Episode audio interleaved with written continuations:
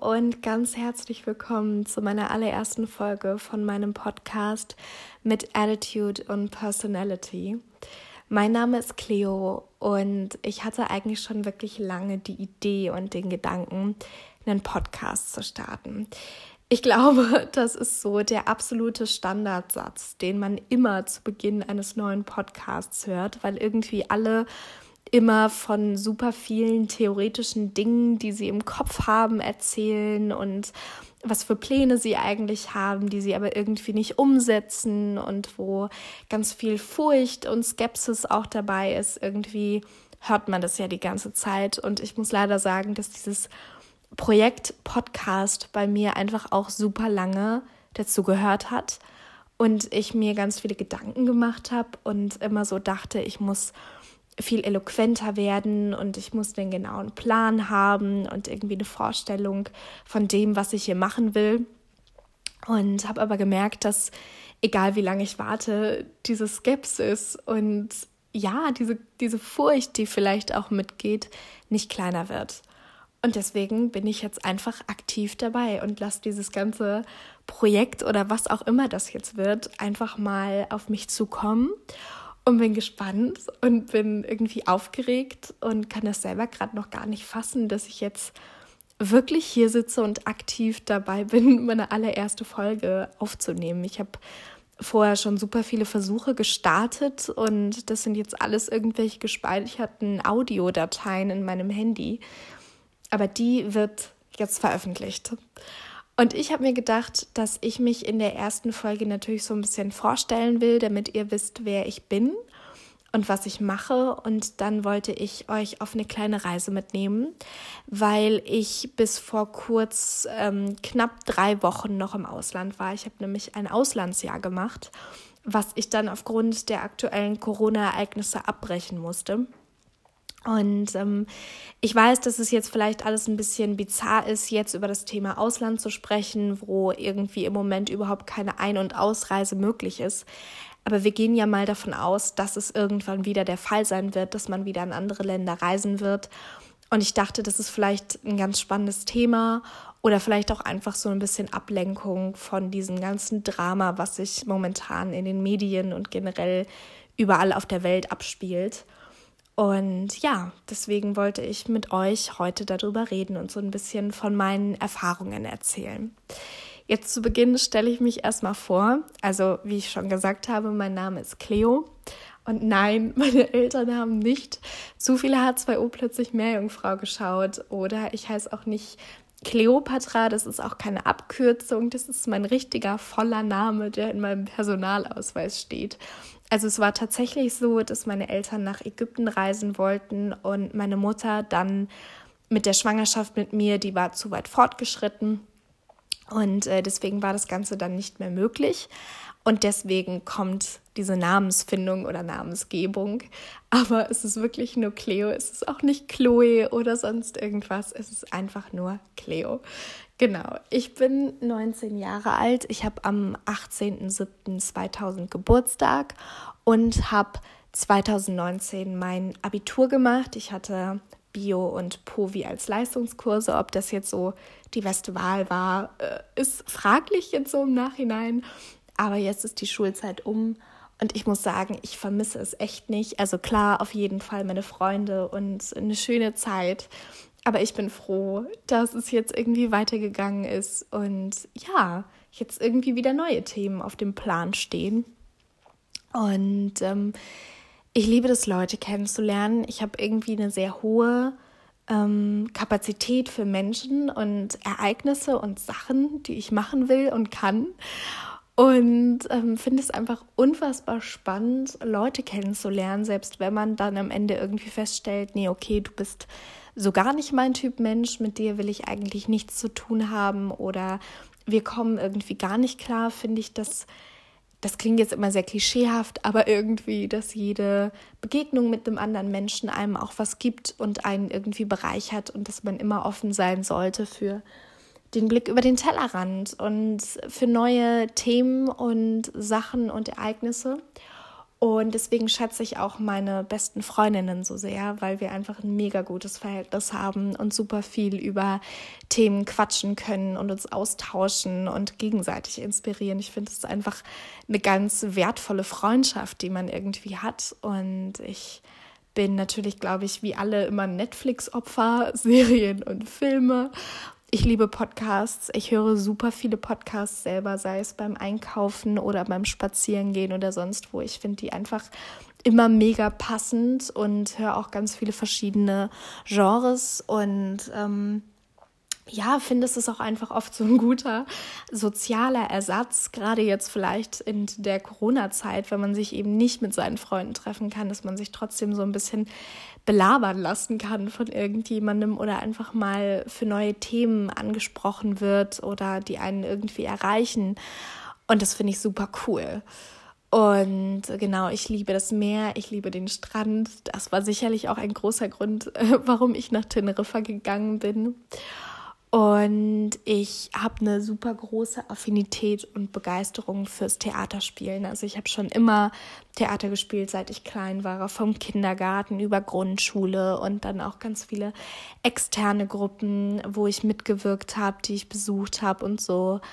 Und ähm, ja, ich liebe Operngesang zum Leidwesen meiner Freunde, weil ich das sehr rege praktiziere und die das vielleicht manchmal nicht ganz so gut finden.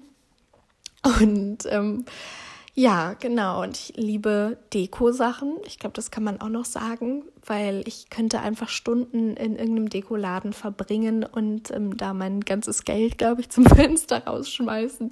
Meiner Meinung nach sind das alles gut investierte ähm, Sachen. Und ich bin Krebs vom Sternzeichen, was laut meiner besten Freundin so ungefähr 100 Prozent meiner Persönlichkeit ausmacht, beziehungsweise wenn man an Sternzeichen glaubt, trifft auf jeden Fall die Charakterbeschreibung für Krebs extrem auf mich zu. Ich bin ein wahnsinnig emotionaler Mensch, was sicherlich in vielen Bereichen gut ist und bereichernd, aber in anderen auch ganz schön anstrengend und hinderlich sein kann, sowohl für mich als auch für meine Umwelt. Aber irgendwie bin ich sehr impulsiv und sehr emotional und ähm, ja, irgendwie, ich weiß nicht, einfach manchmal glaube ich ein bisschen crazy drauf und neben der Spur und in meiner eigenen Gedankenwelt äh, mit den Themen, die mich so beschäftigen. Und da würde ich jetzt einfach mal eine Überleitung machen, ganz schlecht irgendwie, aber zu dem heutigen Thema. Und zwar soll es ja, wie ich bereits schon erwähnt habe, um das Thema Auslandsjahr gehen, beziehungsweise mein siebenmonatiger Aufenthalt auf Teneriffa, der ja sehr abrupt geendet ist. Also es war super krass. Ich glaube, ich habe eine Woche, bevor das alles konkret wurde und definitiv und eine Woche bevor auch unsere Einsatzstelle dann zugemacht hat und man so mitbekommen hat, okay, das ist irgendwie doch krasser, als man vielleicht im ersten Moment die Situation eingeschätzt hat. Da habe ich noch mit einem Freund gesprochen und wir haben noch Pläne gemacht, was wir noch alles machen wollten. Und wir wollten wandern gehen und Fotoshootings am Strand machen. Und ich weiß nicht, es war einfach noch super viel, was wir unternehmen wollten. Und dann fünf Tage später, ungefähr nicht mal eine Woche, ist dann unsere Einsatzstelle geschlossen worden und wir mussten uns dann überlegen, ob wir nach Hause gehen, beziehungsweise irgendwann gab es keine wirkliche Überlegung mehr, sondern unsere Einsatzstelle hat uns dann auch zurückgeholt und uns empfohlen, nach Hause zu kommen. Und es war super krass, weil man immer so ein bisschen die Vorstellung von diesem perfekten Instagram-Abschied hatte. Also so eine Party am Strand mit allen Freunden und Fotoalben, die man sich gegenseitig gemacht hat. Also so das Klischee irgendwie. Und wir wollten diese Zeit, die einfach so toll und schön war, schön beenden. Und ähm, das war aber einfach nicht möglich. Wir wollten eigentlich so um Juni, Juli, August zurück, also so je nachdem, wann eben Studienbeginn und Ausbildungsbeginn war und wie sich die Leute einschreiben wollten. Also es gab welche, die früher weg wollten oder eben später, aber so in dem Zeitrahmen, also natürlich deutlich später als März. Und das war jetzt aber einfach alles nicht möglich. Und ähm, es ist ja eh schon krass nach so einem Auslandsjahr zurückzukommen und sich hier wieder zu überlegen, was mache ich eigentlich mit der vielen Zeit, die ich jetzt habe, mit dieser vielen Freizeit und ähm, sich wieder aufs Neue zu überlegen, was ist denn jetzt eigentlich meine Lebensperspektive und was mache ich und ja, irgendwie ist das super krass und ich glaube, da strugglen wir momentan alle mit und auch die Leute, die nicht im Ausland waren. Das ist ja einfach ein totaler Ausnahmezustand, eine Extremsituation. Und ähm, ja, also nicht falsch verstehen, ich finde es auf jeden Fall sinnvoll, dass wir zurückgeholt wurden und dass das gemacht wurde, um uns und andere Leute zu schützen, dass jeder zu Hause ist, dass man diese ganze Pandemie ernst nimmt und nicht unterschätzt, finde ich sinnvoll, aber natürlich hängt da ganz viel emotional dran an diesem Jahr und ich hätte mir sehr, sehr dolle gewünscht, dass man das vernünftig hätte zu Ende machen können, beziehungsweise einfach bis zum Schluss aber es war halt eben nicht möglich. Und ja, deswegen ist es für mich eigentlich auch ganz schön, das Ganze jetzt nochmal so ein bisschen Revue passieren zu lassen und so zu überlegen, wie war das eigentlich, als ich geflogen bin? Was hatte ich für Erwartungen? Und ich glaube, ich würde jetzt auch mal beginnen mit dem Tag, an dem ich geflogen bin. Und zwar war das der 30. August 2019. Und ich weiß noch, wie emotional gespalten ich war. Also ich war auf der einen Seite super aufgeregt und ich habe mich natürlich wahnsinnig gefreut, dass ich diesen Platz bekommen habe, dass ich da hinziehen darf, dass ich das vielleicht dann mein zweites Zuhause nennen darf, dass ich Spanisch lernen kann. Es war einfach alles super krass und ich hatte ganz viele Erwartungen im Kopf und war einfach super gespannt, wie sich das Ganze erfüllt und auf was für Menschen ich da treffen werde. Also es waren einfach super viele Fragezeichen im Kopf. Und auf der anderen Seite war es natürlich auch super krass, weil ich so meine Familie und Freunde zurücklassen musste und die Menschen, mit denen ich ja in den letzten 13 Jahren, in der ich in der Schule war, einfach mega viel Zeit verbracht habe. Und ähm, meine besten Freunde. Und es war einfach, es war super krass, sich da jetzt definitiv von zu lösen ich wusste, okay, ich kann eigentlich immer nach Hause kommen, aber ich habe jetzt wirklich vor, ich ziehe auf diese fucking Insel. Ja, das war irgendwie super krass und ähm, das war auch echt ein tränenreicher Abschied. Also ich habe geweint, meine besten Freundinnen, meine Mama waren da und es war echt emotional, weil das, glaube ich, auch der erste Zeitpunkt war, an dem man das so wirklich realisiert hat. Ich finde immer so große Projekte und Sachen sind so oft Dinge, die man weiß und man weiß, sie kommen auf einen zu, aber erst wenn man aktiv dabei ist, denkt man sich so, what the fuck, was geht hier eigentlich gerade ab? Ich mache das jetzt wirklich so und ich habe das echt vor. Und genau, wir sind dann geflogen von Frankfurt aus nach Teneriffa Süd, also da gibt es zwei Flughäfen. Und äh, es, war, es war einfach super krass. Es war echt heftig. Wir sind, ich glaube, fünf Stunden oder so geflogen, sind dann da angekommen und waren echt auf uns gestellt. Und ich habe mit drei Mädels zusammen in der WG gewohnt. Wir sind alle verteilt über diese Tage angekommen. Ich glaube, wir hatten am ersten oder zweiten unseren ersten Arbeitstag und wir sind alle so die Tage davor verteilt gekommen und ich habe dann auf eine Mitbewohnerin von mir gewartet, die so ein bisschen später angekommen ist. Ich wollte ehrlich gesagt auch nicht alleine Bus fahren, weil ich kannte mich einfach überhaupt nicht aus und ich war auch echt froh, dass sie da war, weil ich glaube, ich wäre total in ein Loch gefallen und wäre erstmal total überfordert gewesen, weil man zu Hause so viel umringt war von Menschen und dann kommt man da an und ja, da, da wartet halt keiner auf einen, weil einen da noch keiner kennt und weil man da erstmal so ein bisschen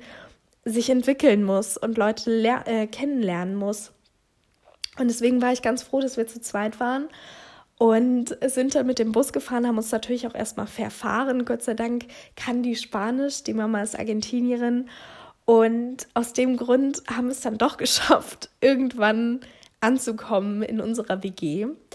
Und wir haben damals diese WG über Facebook gefunden. Also das war bei uns einfach eine ganz gute Möglichkeit, um zum einen Kontakt mit Praktikanten zu knüpfen, die schon mal an der Einsatzstelle waren. Also ich habe in der Schule gearbeitet oder wir alle haben in der Schule gearbeitet in unterschiedlichen Bereichen. Also das war nicht nur Schule, sondern auch generell so ein Bildungs Einrichtung, würde ich jetzt mal so sagen. Also in der Krippe, im Kindergarten, in der Vorschule, in der Grundschule. Das waren so die Bereiche.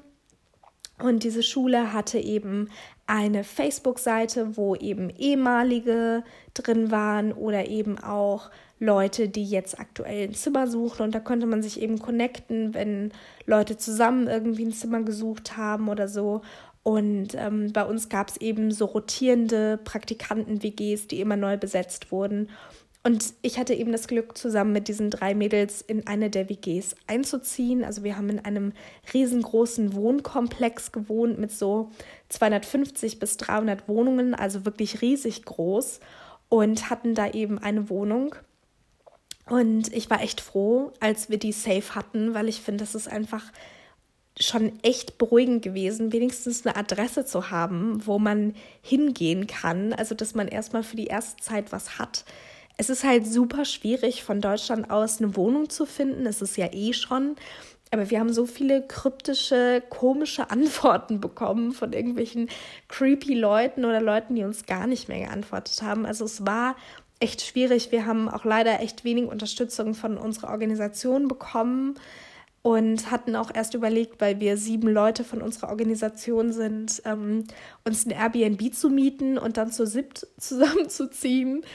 Ähm, ja, also ich glaube, das war schon ganz gut so am Ende, wie sich das verteilt hat, weil sieben Leute in der Wohnung schon echt krass sind, weil man natürlich bedenken muss, jeder kommt aus einem anderen Haushalt, jeder hat ein anderes Energielevel, jeder hat eine andere Essgewohnheit, jeder hat eine andere Vorstellung vom Sauberkeitsgrad in der Wohnung. Also da können natürlich auch echt Welten aufeinander prallen. Und ich glaube, das hätte auch alles funktioniert, aber so eine kleinere Verteilung war, glaube ich, am Ende dann doch ganz sinnvoll. Und ähm, wir hatten, wie gesagt, das Glück mit der Wohnung. Ein anderer Praktikant ist, glaube ich, innerhalb von diesen sieben Monaten fünfmal umgezogen. Also super kacke irgendwie, weil der ständig Stress mit irgendeiner Wohnung hatte, mit irgendeinem Mieter oder die Umstände einfach sowas von blöd waren, dass man da einfach nicht leben wollte. Und ähm, genau, das war irgendwie echt doof, aber ich glaube, dass wenn man wenigstens vor Ort ist, das schon mal einfacher ist, irgendwo eine Wohnung oder zumindest einen Schlafplatz zu finden. Also ich weiß, dass die WG über uns, wir hatten zwei WGs in diesem Wohnblock, die von den gleichen Vermietern oder zumindest von ähnlichen Vermietern waren, die auch eben mit unserer Einsatzstelle zu tun hatten. Und die haben, glaube ich, irgendwann zu acht oder zu neun in ihrer WG gepennt. Also irgendwie hat sich dann doch immer eine Lösung gefunden, wenn man dann Leute auch kennengelernt hat oder so. Dann hat das irgendwie alles doch ganz gut funktioniert. Und ähm, die Mitbewohnerin und ich haben, glaube ich, am ersten Tag nur geputzt. Also Teneriffa hat ja ein Kakerlakenproblem oder generell die Kanaren. Also ich würde jedem raten, der nach Teneriffa geht oder so, sich eine riesengroße Spraydose von Kakerlakenspray zu kaufen. Also das sind wirklich so hochchemische Bomben, die man sich da wahrscheinlich zulegt. Am besten auch nicht einatmen. Das ist einfach so hochgiftig, aber es tötet die Viecher wirklich gut ab, weil die sind super resistent. Also die kannst du die Klospülung runterspülen, die krabbeln die Leitung wieder hoch. Und ich weiß, das ist einfach eine ganz grauenhafte Vorstellung. Und ähm, wir haben wirklich massig tote Kakerlaken gefunden. In den ersten zwei Tagen, in denen wir da waren, auch leider sehr unerwartet. Also wir haben eine Schublade aufgemacht und da lagen die Viecher dann drin. Und ich finde es Oh, ich fand es so räudig. Also wir haben sehr viel geschrien. Wir haben dieses Insektenspray wirklich bis zur absoluten Sauerstoffvergiftung oder Erstickung, wie auch immer man es nennt, ähm, eingesetzt und haben die Viecher dann getötet und auch noch eingesaugt. Also wir hatten da sehr radikale Maßnahmen. Ähm, das ist natürlich auch super unterschiedlich. Es gibt Leute, die stört das gar nicht. Ich habe eigentlich mit Spinnen oder so auch kein Problem in der Wohnung. Ich bin eigentlich auch immer diejenige, die die dann entsorgt. Aber Kakerlaken, finde ich, sind halt schon echt nochmal eine andere Nummer. Und ähm, ja, deswegen war es uns da irgendwie ein großes Anliegen, die aus der Wohnung raus zu transportieren. Und ich muss sagen, wir hatten dann auch nie wieder ein Problem damit. Also wir sind durch die Kakerlaken, das muss man wirklich sagen, sehr, sehr ordentlich geworden. Wir hatten keine Spülmaschine und deswegen konnten wir auch einfach Sachen nicht so lange stehen lassen. Also wir, die standen da maximal eine Stunde, anderthalb Stunden, weil sonst sofort irgendwelche Viecher gekommen sind. Also das ist natürlich ein bisschen übertrieben, aber so von der Vorstellung, man hätte auf jeden Fall nicht irgendwie über Nacht oder so die Teller oder irgendwelche Sachen, wo noch Essensreste dran waren oder so, in der Spüle stehen lassen können. Das wäre absolut nicht möglich gewesen. Ähm, deswegen haben wir das nicht gemacht und ich glaube, wir hatten wirklich so in den ersten drei Tagen und dann vielleicht noch mal nach zwei Wochen oder so eine Kakerlake, aber sonst ähm, Gott sei Dank, Gott sei Dank, Gott sei Dank, nie, nie wieder. Das war uns auch alle sehr wichtig und das war dann auch echt angenehm, als die Viecher weg waren. Also die machen nichts, aber trotzdem, also in den eigenen vier Wänden muss man die jetzt nicht unbedingt haben. Ähm, genau, generell so zum WG-Leben. Wir waren in einer relativ großen Wohnung, also wir hatten sehr, sehr viel Glück mit unserer Wohnung. Die war groß, die hatte einen Balkon. Zu diesem Wohnkomplex gehörte auch noch ein Pool. Wir waren 15 Minuten vom Strand entfernt und hatten einen Basketball und einen Tennisplatz und ähm, so einen kleinen Kiosk bei uns in der Nähe, der leider wahnsinnig überteuert war, aber um mal eine Frustportion Ben Jerry's Eis oder sonst irgendwas zu holen, hat es auf jeden Fall immer gut gepasst. Ähm, genau, und wir haben ähm, ein Bad gehabt, was wir uns geteilt haben zu dritt, also ich und zwei Mitbewohnerinnen. Und die andere hatte eben ein Bad für sich alleine und hat dementsprechend aber dann auch mehr Miete gezahlt. Also es war alles ganz angenehm. Wir hatten ein Wohnzimmer, wir hatten eine große Küche, wir hatten einen Balkon also es war echt, echt schön. Ich vermisse diese Wohnung sehr. Wir hatten viele coole WG-Partys und Besuche von Leuten und Kaffeekränzchen und ja, es war einfach echt cool.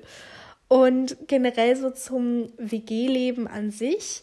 Also wir haben halt wirklich zusammengelebt und haben uns halt eben über dieses Zusammenleben und Zusammenarbeiten auch angefreundet, was ich persönlich echt schön finde. Also ich weiß nicht, ob ich mir so vorstellen kann, mit Leuten zusammen zu wohnen, mit denen man irgendwie nur lebt in dem Sinne, aber halt eben nicht wirklich außerhalb Kontakt hat oder so. Das war schon echt schön, dass wir uns auch so zwischenmenschlich echt gut verstanden haben und klargekommen sind.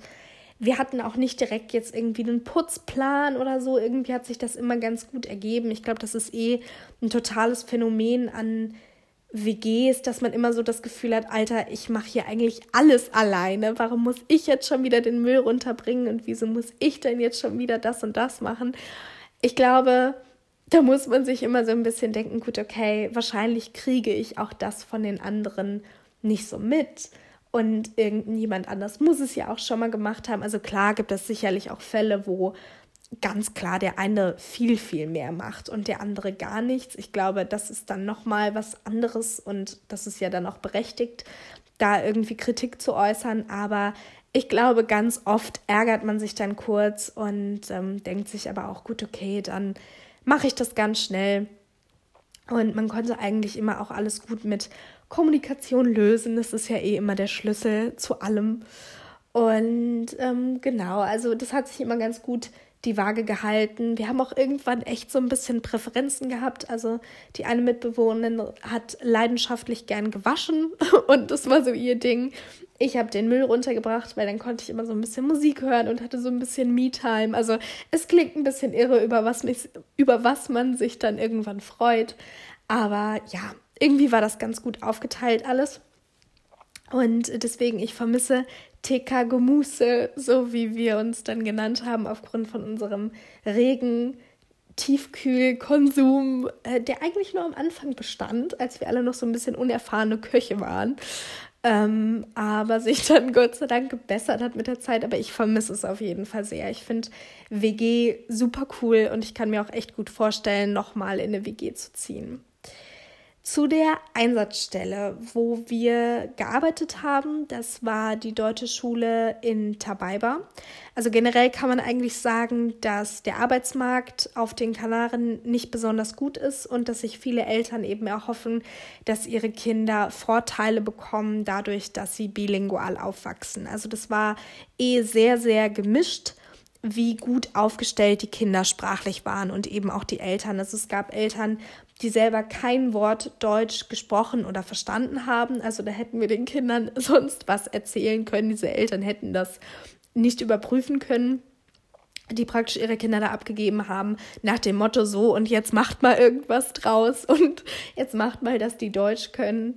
Und ähm, dann gab es Eltern, die kamen aus Deutschland, die sind auf die Kanaren gezogen, wieder andere, wo ein Elternteil Deutsch war, das andere Spanisch. Also es war einfach super unterschiedlich und dementsprechend war auch das Level der Kinder super unterschiedlich. Also es gab Kinder, die weder Spanisch noch Deutsch gesprochen haben. Also ich war in der Krippe ganz kurz. Also es waren generell auch sehr kleine Kinder, die waren zwischen zwei und drei Jahre alt. Also es gab Kinder, die noch gar nicht gesprochen haben, weder Deutsch noch Spanisch. Dann gab es Kinder, die nur Deutsch gesprochen haben, nur Spanisch. Dann hatten wir ein Kind, was auch noch Französisch konnte nebenbei. Also das ist ja eh, wenn man sich damit beschäftigt, finde ich super krass, wie unterschiedlich das ist, wie die das auf der einen Seite aufsaugen, wie lernfähig Kinder sind. Ich glaube, das ist mitunter das größte Privileg, was man als Kind haben kann, bilingual aufgewachsen zu sein. Also ich finde das so schade, dass ich nicht zweisprachig erzogen wurde. Das Einzige, was ich kann, ist vielleicht ein bisschen hessisch durch meinen Vater. Ähm, aber das war es dann auch. Und ich finde, das ist einfach ein mega krasser Vorteil. Und ähm, genau, ich glaube, ich habe es am Anfang schon mal kurz erwähnt. Wir waren in der Grundschule eingeteilt, in der Kita, in der Vorschule und im Kindergarten. Und ich war mit einer anderen FSJlerin von unserer Organisation eben in der Krippe, heißt die zwei- bis dreijährigen. Und man muss so allgemein sagen, und ich glaube, das ist etwas, was viele sozial freiwillige Leute, also FSJler, so wie komme ich auf das andere Wort? Also viele Leute, die oder die meisten, die ein FSJ machen, das habe ich auch viel durch Erfahrungsberichte von anderen Leuten gehört. Also die Organisation von uns hat nicht nur nach Teneriffa Leute entsandt, sondern europaweit, also nach Italien, nach Portugal, nach Paris, nach London, ich weiß nicht, also überall.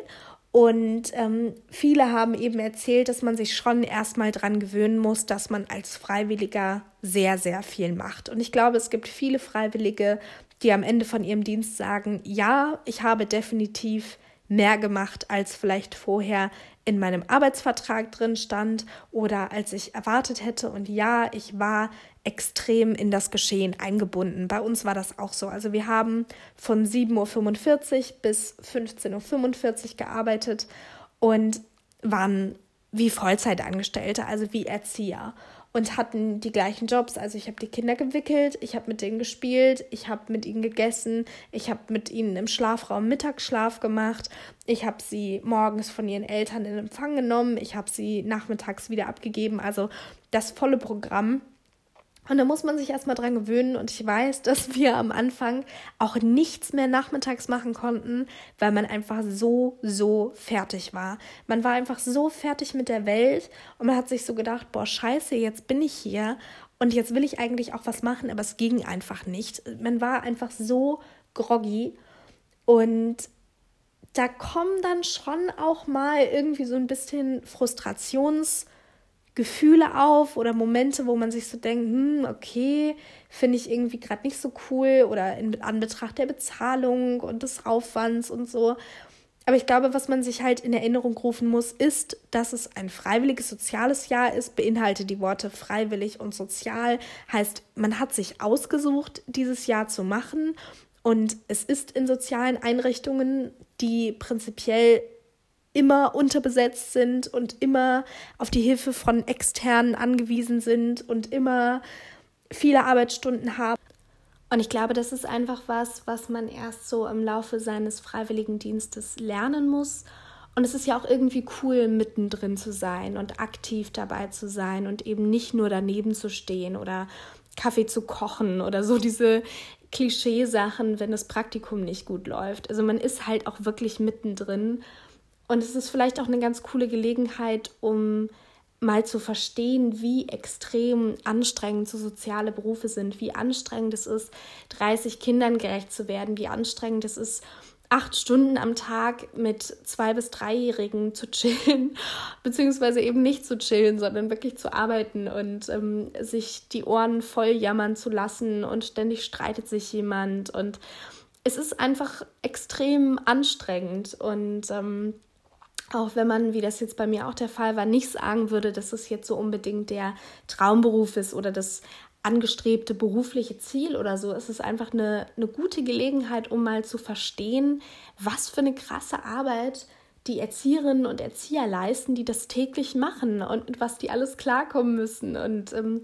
ja, wie viel die da irgendwie handeln. Und das war eben auch was, was ich gelernt habe erst im Laufe der Zeit und wo ich glaube, dass jeder auch so ein Stück weit da eigenen Anteil und eigenen Einfluss drauf hat, ist eben, wie sehr man sich davon schlauchen lässt. Also wie sehr einen vielleicht dann auch mal eine Kritik von Eltern oder Tage, die vielleicht nicht so gut funktionieren, persönlich irgendwie angreifen oder ob man sich dann davon auch so ein Stück weit distanzieren kann, weil so ein Auslandsjahr natürlich primär daraus besteht, auch zu arbeiten, aber dann natürlich auch ganz viele andere Aspekte mit dazu zählen und es auch darum geht, sich irgendwie persönlich weiterzuentwickeln, Freundschaften zu knüpfen, ähm, soziale Kontakte aufzubauen, die Sprache zu lernen, eine andere Kultur kennenzulernen, ähm, ja, vielleicht auch eine gewisse Freiheit, die man so vielleicht in den nächsten Jahren auch nicht mehr so in der Form hat, nochmal ausnutzen zu können. Und deswegen glaube ich, das sollte man sich schon auch bewusst machen, dass das so einhergehen sollte. Natürlich hat man eine Verpflichtung, natürlich sollte man der auch nachgehen, aber trotzdem hat man auch noch andere Aspekte innerhalb dieses Auslandsjahres und kann so ein bisschen selber entscheiden, wie viel Energie man jetzt vielleicht in diese Arbeit reinsteckt, ohne dass da irgendwie ein Qualitätsverlust ähm, vollzogen wird oder erlitten wird oder wie auch immer man das formuliert. Also ich hoffe, ihr versteht, was ich meine. Und trotzdem ist es natürlich so, dass einem diese Kinder extrem ans Herz gewachsen sind. Also ich vermisse die schon sehr und es war einfach auch echt schön zu merken, dass man einen gewissen Einfluss auf die hat und dass sie sich freuen, wenn man da ist und dass sie einen vermissen, wenn man eben krank war oder so. Und ähm, ja, das sind einfach irgendwie auch echt, es ist echt eine schöne Zeit gewesen. Es sind tolle Kinder, natürlich auch ein bisschen schwierige Eltern. Es gab natürlich auch immer Tage, ähm, an denen man irgendwie nicht so motiviert war. Und es gab Tage, wo man mehr Lust hatte. Also es war bei mir schon teilweise so eine kleine Hassliebe, will ich vielleicht sagen. Aber so im Großen und Ganzen, ich hatte wahnsinnig viel Glück mit meinen Anleitern. Ähm, und ja, es war auf jeden Fall echt schön. Und man hat viel gelernt, viele Dinge irgendwie mitnehmen können. Und ähm, im Großen und Ganzen bin ich eigentlich äh, sehr, sehr positiv, habe ich das alles sehr schön in Erinnerung. Und ähm, genau, ich glaube, das war alles so, was man zur Einsatzstelle sagen kann. Und ich würde jetzt ganz gerne was über die Allgemeinheit sagen, also so das allgemeine Leben, unsere Freizeit, was wir so gemacht haben. Und wir haben echt wahnsinnig viel unternommen. Also mir war das zu dem Zeitpunkt, wo man aktiv dabei ist, gar nicht so bewusst. Also klar, wir waren irgendwie super viel unterwegs oder ganz viel auch abends noch weg. Aber das wird einem ja erst so richtig bewusst, wenn man mal wieder so entschleunigt wird und wenn man mal wieder so ganz viel, wie wir das natürlich jetzt auch sehr extrem haben, in der Quarantäne zu Hause sitzt und nichts machen kann und eben nicht noch abends wohin gehen kann und sich nicht morgens mit seinen Freunden treffen kann. Und ähm, ja, ich habe mir jetzt so ein paar Ereignisse, die mir einfach ganz prägend in Erinnerung geblieben sind und von Sachen, die wir gemacht haben, wo ich echt sagen kann, das lohnt sich. Das würde ich absolut nochmal machen, beziehungsweise, naja, äh, so ein Tater-Aufstieg. Ähm, damit wollte ich jetzt auch beginnen. Ob man das jetzt nochmal machen muss, ist die andere Frage. Es war eine unfassbar krasse Erfahrung. Also der Teide ist der Vulkan auf Teneriffa und wir sind da hochgewandert, mitten in der Nacht. Und es war so krass. Also ich bin früher schon mit meinen Eltern öfters wandern gewesen, aber das war wirklich nicht vergleichbar. Also der hat eine Höhe von 3700 Höhenmetern ähm, was unfassbar krass ist. Und wir waren auch am Anfang zehn Leute, die überlegt hatten, auf den Tate zu steigen. Und mit der Zeit, wir haben uns relativ viel informiert und hatten uns ähm, schon mal den Weg rausgesucht und hatten eben geguckt, was ist denn sinnvoll. Man hat da eben auch die Option, in der Hütte zu übernachten. Das ist aber meistens ausgebucht. Und ähm, genau, waren letztendlich von den zehn Leuten dann zu viert die beschlossen haben, hochzugehen. Aber ich glaube, da ist es auch echt, echt sinnvoll, sich wirklich ehrlich einzuschätzen, weil man kann da nicht umdrehen. Es ist mitten in der Nacht, du stehst irgendwo, das ist die absolute Mondlandschaft um dich herum. Du begegnest keine Menschen, dein Internet funktioniert nicht, Handynetz gibt es gar nicht. Also da sollte man sich dann schon bewusst sein, dass man nicht auf der Hälfte irgendwie umdrehen kann. Es ist auch echt kalt. Ähm, die Luft wird total dünn, der Anstieg ist echt krass. Also es war wirklich eine hammerharte Erfahrung. Wir haben uns dann nachts mit dem Taxi, also gegen zwölf, haben wir uns am Intercambiador, das ist der Bahnhof in Santa Cruz, getroffen und ähm, sind dann da mit dem Taxi hingefahren. Also wir sind nicht wirklich vom Fuß des Berges, sondern es gibt noch mal so ein Stück weiter höher ähm, wie so eine Plattform, wo man anfängt loszulaufen und hatten uns vorher eben wirklich nur mit dem Handy gescreenshottet in einem Reiseführer oder so, wie der Weg ist und sind dann da echt zu viert, vier Mädels ähm, mit unseren Backpacker-Ausrüstungen mehr oder weniger gut vorbereitet da hochgelaufen und es ist kälter geworden und die Laune ist schlechter geworden. Also am Anfang hat man sich noch irgendwie unterhalten und so. Aber irgendwann haben wir uns dann schon noch echt gedacht, krank, was machen wir hier eigentlich so mitten in der Nacht? Also man realisiert das dann zum ersten Mal und ähm, es ist wirklich saukalt. Also wir waren das natürlich auch überhaupt nicht mehr gewöhnt. Wir hatten immer richtig gute, warme Temperaturen. Natürlich unten waren super viel im Pool, waren super viel am Strand. Ähm, und plötzlich ist es so kalt geworden und wir hatten so viel übereinander und man hat so gefroren und gleichzeitig musste man aber irgendwie alle Viertelstunde mal stehen bleiben, weil man einfach auch nicht konnte und weil ähm, die Luft so dünn war und viel zu wenig da war und es war super krass und gleichzeitig hat man sich da wirklich den Arsch abgefroren. Und da musste man natürlich mal was trinken. Und ähm, die eine Freundin von mir, die eben mitgewandert ist, hat auch echt Kreislaufprobleme gekriegt. Also das war auch wirklich anstrengend. Es ist keine Wanderung, wo man sich irgendwie so Abenteuer, Lagerfeuermäßig bei unterhält, sondern das war wirklich hardcore. Und die andere Freundin dachte, es wäre viel kürzer und hat dann gedacht, ach, wir laufen noch fünf Minuten und dann mussten wir erübrigen, dass es noch zwei Stunden geht. Und dann war die Laune auch im Keller. Also es war irgendwie echt Oh Gott, das war wirklich krass. Und ähm, vor allen Dingen dieser letzte Anstieg ist halt heftig. Also da gibt es eine Gondel, die allerdings, glaube ich, erst ab 9 Uhr das erste Mal fährt. Also es gibt halt super viele Leute, die mit der Gondel hochfahren und da so ein bisschen rumlaufen und dann wieder runterfahren. Aber wenn man dann nachts hochsteigt, dann ist, hat man eben nicht die Option, das mit der Gondel zu machen. Wie gesagt, es gibt dieses Häuschen, wo man übernachten kann. Ähm, aber dieser Weg von diesem Plateau, wo diese Gondel ankommt und dann wirklich zum Vulkankrater, wirklich bis hoch zur Spitze, der ist so unfassbar anstrengend. Und wir haben wirklich, wir sind so schnell durchgekommen dafür. Ich glaube, wir haben sechs Stunden gebraucht und sind danach hochgewandert und haben uns erstmal hingelegt und geschlafen, was natürlich. Ähm, notwendig war auf der einen Seite, weil wir einfach super kaputt waren, aber auf der anderen Seite halt überhaupt nicht schlau, weil uns schon eh kalt war und wenn man schläft, man kühlt ja immer noch mehr aus und ich musste echt fast heulen. Ich war so fertig mit der Welt, also wirklich dieser Moment, wo man einfach nur noch zu seiner Mutter will, wo man echt sich denkt, ich, was mache ich hier eigentlich? Ich will in mein Bett, ich will nach Hause, ich habe keine Lust mehr.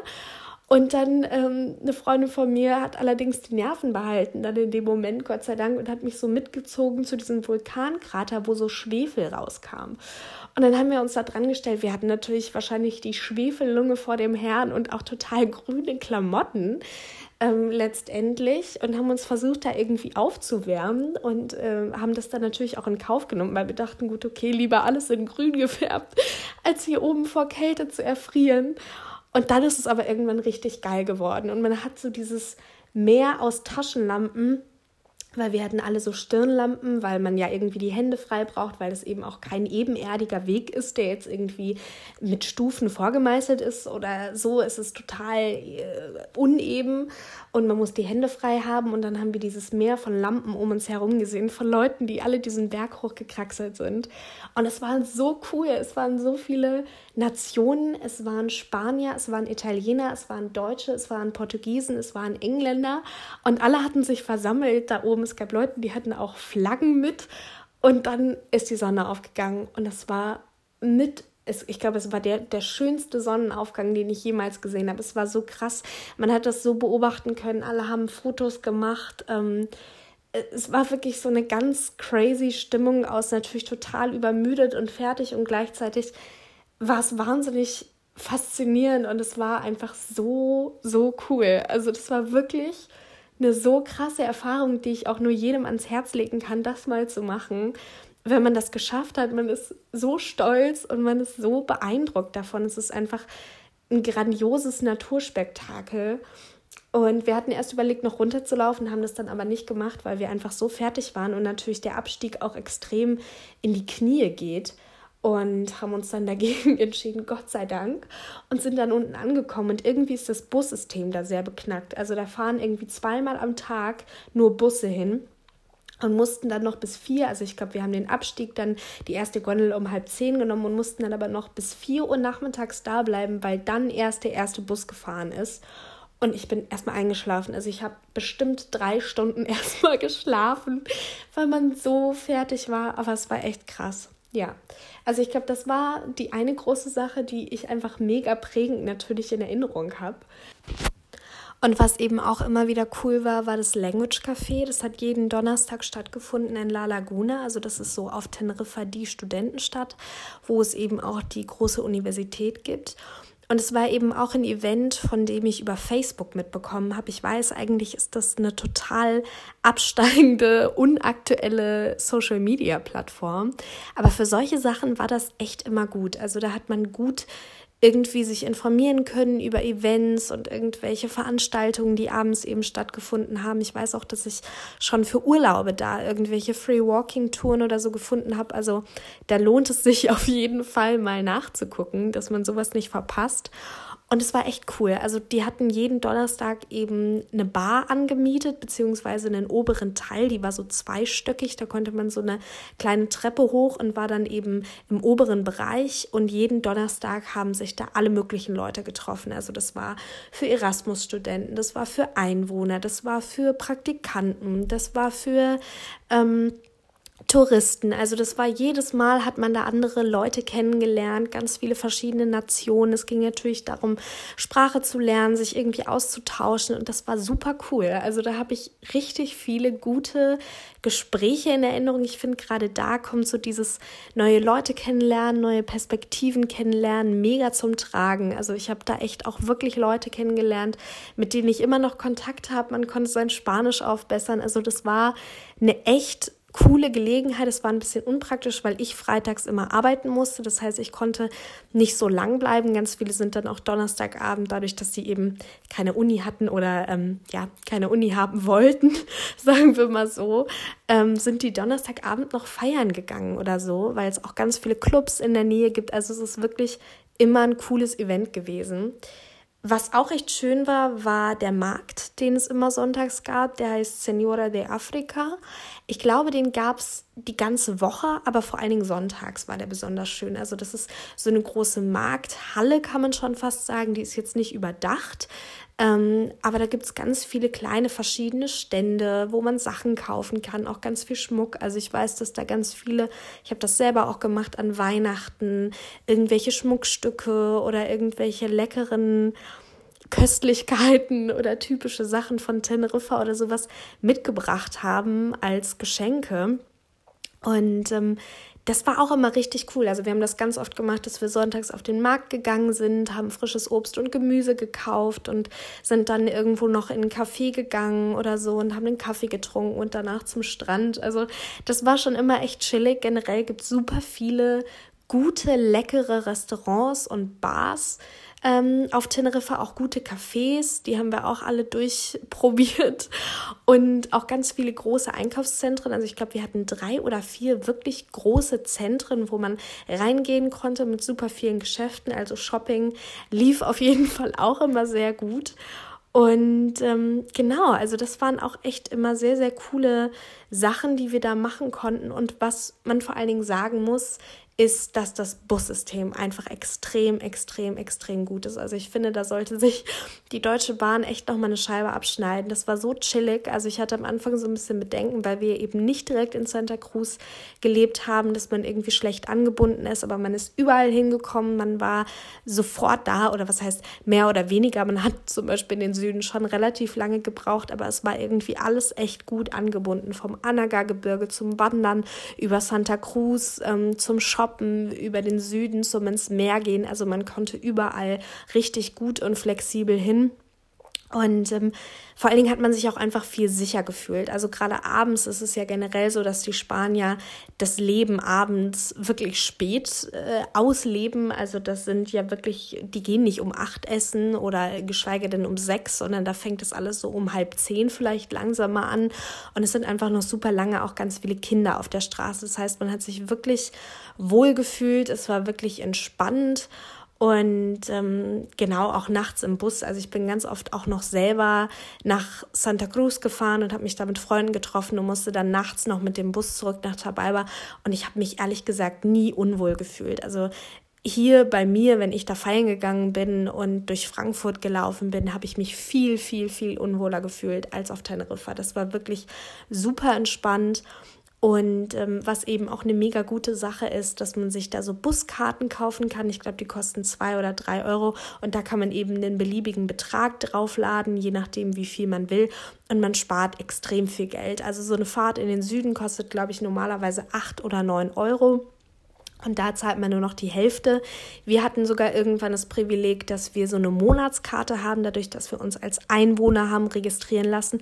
Und da haben wir eben einmalig 30 Euro gezahlt und konnten super viel rumfahren. Also das war wirklich extrem entspannend. Mussten dann auch irgendwann nicht mehr den Schulbus nehmen, sondern konnten dann morgens schön mit dem Linienbus hochfahren, weil sich das natürlich sonst total summiert hätte. Aber irgendwann war das wirklich entspannt. Man hat super viel Geld gespart. Ich glaube, da gibt es generell auch ganz viele verschiedene Modelle ähm, an Karten, die man sich holen kann, auch gültig dann für die anderen Inseln und so. Also das appreciate ich sehr. Das war immer richtig, richtig entspannt. Und ganz kurz würde ich jetzt noch was zur Residenz sagen, die wir beantragt haben. An der Stelle ganz liebe Grüße an Mai, meine Mitbewohnerin, die Spanisch kann, weil ich glaube, ohne sie hätten wir das wirklich nicht geschafft. Es ist unfassbar kompliziert. Also ich glaube, es ist auch mit Absicht kompliziert gemacht. Natürlich dahingehend, dass sie nicht wollen, dass jeder diese Residenz ja sich einfach beantragen kann. Es gibt super viel falsche Informationen. Die nehmen natürlich sehr wenig Rücksicht darauf. Wenn man kein Spanisch spricht, ist es einfach wirklich not that easy. Ähm, deswegen würde ich euch empfehlen, wenn das irgendjemand vorhat zu machen, am besten mit Leuten zusammentun, dann klappt es eh schon mal einfacher, dann kann man sich zusammen aufregen, dann kann man irgendwie das zusammen äh, mitfühlen, irgendwie, das ist immer besser als alleine und am besten auch in einer Stadt machen wie Santa Cruz, weil da alles viel schneller geht. Also wir mussten dadurch, dass wir in Tabalba gewohnt haben, natürlich auch zum Rathaus in Tabalba und konnten nicht nach Santa Cruz und das hat alles noch viel, viel länger gedauert als bei den anderen und in Santa Cruz hat man wahrscheinlich auch noch eine höhere Wahrscheinlichkeit oder Möglichkeit, dass die Leute wenigstens Spanisch sprechen können oder sowas. Das hatten wir in Tabalba natürlich überhaupt nicht. Ähm, und das war einfach ein ganz netter Nebeneffekt. Dann am besten wirklich sich informieren von jemandem, der das schon gemacht hat. Wie beantrage ich sowas? Was habe ich für Steps zu machen? In was für eine Reihenfolge? Was brauche ich wirklich, um sich dann nicht irgendeinen Schwachsinn andrehen zu lassen oder am Ende irgendwie in Papierkram zu versinken, weil man einfach unfassbar viele Unterlagen bekommt. Und ähm, ja, sonst am besten einfach eine mega fette Tafel Schokolade oder irgendwelche Nervennahrung mitnehmen, weil man kann sich darauf einstellen, dass man einfach unfassbar lange bei irgendwelchen Behörden verbringt und die haben auf Teneriffa irgendwie auch extrem beschissene Öffnungszeiten, also immer so von, keine Ahnung, halb neun bis 13 Uhr und das waren normalerweise unsere Arbeitszeiten. Also es war sehr, sehr ungünstig, aber es ist unfassbar nice, wenn man das Ding hat, weil man eben Ermäßigungen kriegt und weil man zum Beispiel auch sehr günstig auf die die anderen Inseln reisen kann. Ich habe das mit einem Freund gemacht. Das war auch eine mega nice Erfahrung. Wir sind einmal um die Insel rumgefahren, haben uns das angeguckt, haben irgendwelche Straßenhunde versucht zu retten und haben im Auto gefrühstückt und haben den Sternenhimmel angeguckt und Sonnenauf- und Untergänge und haben Cola getrunken. Und es war einfach, es war echt chillig. Also das war schon echt schön. Aber das zu beantragen ist halt wirklich ein ganz schöner Act. Genau, ich glaube, das wollte ich noch so abschließend sagen. Ich will es auch nicht so lange halten. Ich kann mich eh so wahnsinnig schlecht kurz fassen. Ich hoffe, ihr seht es mir so ein bisschen nach mit der Technik. Es ist alles noch sehr improvisiert aufgenommen mit dem Handy. Ich hoffe natürlich, dass es euch gefallen hat, dass ich euch vielleicht so ein bisschen unterhalten konnte, dass es ein oder andere vielleicht ganz interessant oder amüsant für euch war, dass ich vielleicht die Reiselust so ein bisschen geweckt habe. Natürlich in Anbetracht der Tatsachen so ein bisschen schwierig umzusetzen, aber irgendwann auf jeden Fall. Und ähm, genau, nicht wundern, diese Aufnahme ist auch über ein paar Tage erfolgt. Das heißt, es ist jetzt nicht mehr drei Wochen her, dass ich aus Teneriffa zurückgekommen bin. Es ist alles so ein bisschen verschoben. Genau, dass das nicht irgendwie für Verwirrung sorgt. Und ich würde mich natürlich freuen, wenn wir uns das nächste Mal wiedersehen oder ihr vielleicht ein kleines Feedback dalassen könnt, wie es euch gefallen hat. Ich hoffe, es war nicht zu lang. Und ich wünsche euch einen schönen Nachmittag, Morgen, Abend, was auch immer, wann auch immer ihr diese Sprachnachricht anhört. Bleibt gesund und bis bald.